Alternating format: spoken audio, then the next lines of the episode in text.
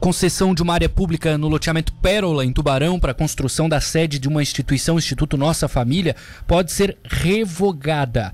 Questionamento apresentado ao Ministério Público aponta que o terreno na rua Uruguai seria uma área verde e por isso o repasse não poderia ser efetivado. Promotora do Ministério Público conosco no telefone é a promotora Cristine Anguski da Luz, que já falou com a gente aqui semana passada sobre um outro assunto, assunto que envolve a, a, a, aquela praça ali onde era o ginásio Otto Verschutti. Enfim, promotora Cristine, tudo bem? Boa tarde, obrigado por nos atender outra vez. Olá, Matheus, tudo bem? Boa tarde, tudo. boa noite a você e a todos os ouvintes da Rádio Cidade. É, deixa eu entender como é que, que chegou esse processo para vocês agora, esse do, do Instituto, assim, da área verde. Como é que foi o, o início desse processo todo? É, partiu de uma notícia que a gente chama de notícia de fato, né, informando que a tramitação é, na, na, na Câmara de Vereadores de um projeto de lei que previa a, a, a cessão, né, a concessão, na verdade, de, uma, de um espaço público é, oriundo de uma área verde, de um loteamento.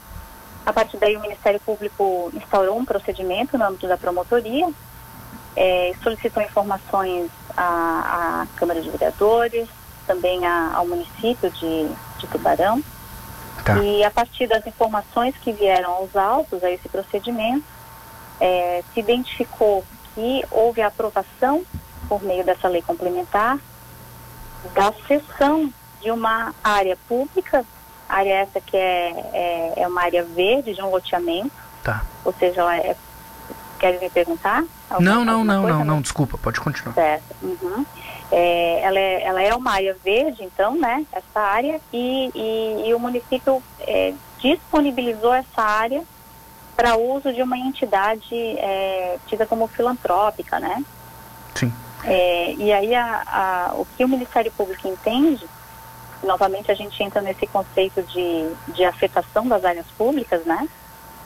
É, é, que a área, sendo uma área verde, ela tem uma finalidade específica, que é justamente servir de espaço é, para uso da comunidade como área verde. Ou seja, se espera dessa área que ela tem ali um espaço de vegetação é, para se fazer uma praça, para se fazer um jardim, uma disponibilização dessa área de modo a atender a coletividade sobre esse aspecto urbano. Uhum. E ah, considerando essa situação, ou seja, de que a área tem uma finalidade específica, ela tem que se prestar a essa finalidade. E o município não pode dispor dessa área, ou seja, fazer dessa, dar a essa área uma destinação que não seja essa. Nesse caso específico, o que se identificou é que essa concessão de uso se deu, inclusive, sem prévio processo de desafetação. Ou seja, a área ela é afetada para uma finalidade, ela tem uma finalidade específica, que é a de área verde, essa que eu referi, e sem qualquer procedimento de desafetação dessa área, ela teria sido disponibilizada para uso de uma entidade privada, né? o que a lei também veda é, sem prévio processo licitatório. Tá. Então, a partir da constatação dessas situações, o que o Ministério Público fez na, na semana passada foi pedir uma recomendação ao município de Tubarão é, para que é, adote as medidas necessárias para a revogação dessa lei, que nós entendemos que é uma lei ilegal, ou seja, uma lei feita sem atentar para as normas que prevêem e que é, regulamentam a disposição de áreas, é, de áreas públicas, né? Uhum. Especificamente de áreas verdes. E aí agora o Ministério Público aguarda um retorno, né, é, do município com relação ao atendimento ou não dessa, dessa uhum. recomendação. Não tem absolutamente nada a ver, então, pelo que eu estou entendendo, com a entidade em si, não é, promotora? O, não, o problema não, aqui é questão não. de legislação mesmo. Poderia ser uma outra é, instituição. Poderia ser qualquer igual. entidade. Uhum. Isso, exatamente. Né? Uhum. Não é a entidade A, B ou C, né? A, aqui não se questiona a, a escolha né? É, mas sim o modo como essa lei foi, foi, foi sancionada, enfim, como se deu esse processo legislativo, é, e aí a, a, o entendimento de que houve aí também é, ferimento às normas que regulamentam a disponibilização de áreas públicas. Né? Então, considerando que é uma área verde, o Ministério Público entende, primeiro, que o município não poderia dela dispor, e depois, né, a, a, optando por fazer isso, ainda fez sem atentar para os procedimentos legais previstos, que exige uma prévia desafetação, né, e aí a, a, comprovação de que aquele espaço, por um motivo ou outro, não serviria mais àquela finalidade. Sim. Né, o que não, é, não seria o caso dessa área também especificamente, né, porque ela atende a finalidade, ela tem que atender a finalidade, senão agora no futuro. É, e além disso também, a, fazendo sem qualquer procedimento licitatório, né? Então não houve sequer também um procedimento licitatório, ou seja, possibilitando que uma área pública pudesse ser usufruída né, é, mediante um certame licitatório, ou seja, prevendo aí um, um, concurso entre as entidades interessadas na ocupação de eventual área pública. Então, né? mesmo se fosse um espaço assim legal, digamos, para um, uma doação, por exemplo, mesmo assim precisava de um processo licitatório, concorrência pública, etc. A prefeitura não poderia escolher a entidade, então. Isso, exatamente, né? O que a lei prevê como regra é o processo licitatório. A lei é, possibilita que essa sessão exista com dispensa do processo licitatório é, quando ela, ela disponibiliza o uso para outras entidades públicas. Mas a regra, né, quando se disponibiliza espaços públicos para entidades privadas, é que isso se dê mediante processo licitatório. É justamente para garantir aí a, a, a, o, o uso democrático dessa área, né? Claro, entendi. Tem alguma, alguma condição? Eu vi uma manifestação da Procuradoria sobre uma parte daquela área toda, né? É, na, na questão de, de, de, áreas, assim, uma que é essa destinada à instituição, que é o Instituto Nossa Família, e uma outra reservada à área verde. Esse é, pode ser um argumento, assim, da Prefeitura, ela ter, ter, justificar que parte daquela área verde poderia ser utilizada, promotor? Não, Matheus, não, não, não procede o argumento e, e te explico o porquê, tá? É, qualquer loteamento, quando, quando se opta por fazer o loteamento, né, o parcelamento de uma área, né, quando o loteador é, busca e ele tem um, um, espaço grande, ele visa aí é, fatiar, digamos assim, né, para que as pessoas possam entender, essa área em lotes. É, isso passa por um processo, que é um processo de que a gente chama de parcelamento de solo. Tá. Nesse processo de parcelamento de solo, o loteador tem não só que demonstrar, apresentar um projeto com número de lotes, mas ele também tem que, tem que apresentar é, é, nesse projeto os espaços que, são, que ficarão disponibilizados para a área verde e as áreas institucionais. É, então, é, o, existe um, um, dependendo ali do, do, tamanho da área e tudo mais, uh, um cálculo né, dessa área verde. A área verde já tem um tamanho mínimo. Tá. Então, o município não pode simplesmente é, é, dispor dessa área, né, que ela foi aprovada pelo próprio município como área verde, para tirar uma parte dela e fazer a destinação de parte dela é, para uma outra entidade, até porque a gente não, não, não existe fracionamento de área verde, ele não pode fracionar uma área ideal dessa área verde para disponibilizar justamente porque toda a área está afetada. Uhum. Toda, e, e essa, e, e, essa afetação dessa área, ela passou previamente por esse processo de que a gente chama de parcelamento de solo.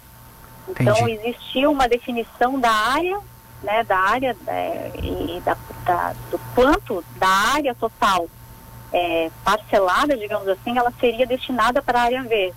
Quanto seria destinada para ruas, quanto seria destinada para espaços públicos para implantação de outros equipamentos urbanos. Então, tudo isso integra o processo de parcelamento e, e, e não tem sentido no, né, o município dispor disso, desconsiderando todas essas, essas normas que prevêem esse quantitativo mínimo de áreas para cada parcelamento de solo. Entendi. Promotora, só para a gente fechar a conversa, a gente tem duas semanas, no máximo três, duas ações assim do MP, com, com, com o seu comando, inclusive aquela da praça ali onde era o ginásio, e agora essa da doação do Instituto. É, e tem sido assim uma novidade até para nós, porque nunca aconteceu antes, pelo menos na, recentemente, assim, nos últimos anos, ações assim que, que, que geraram algum tipo de repercussão na cidade. Como é que tem sido esse trabalho de vocês, assim, no Ministério Público em relação à quantidade de denúncias que chegam? Como é que é o processo de avaliação do Ministério Público? Público. E, e aí essa coincidência também de duas em um período muito curto de tempo. Matheus, a, a, promotoria do meio ambiente aqui em Tubarão, que ela não se limita à atuação, às atuações é, da área ambiental só da comarca de Tubarão, né? Que, que, é integrada pelos municípios de Tubarão e Pedras Grandes, mas ela tem uma atuação regional. Tá. É, as demandas ambientais são inúmeras. A gente tem demandas relacionadas ao que a gente chama de meio ambiente natural, a questão de maus tratos animais, a questão de utilização indevida de espaços protegidos por lei e temos também a questão que a gente chama do meio ambiente artificial, que são as, as normas né, de zoneamento urbano.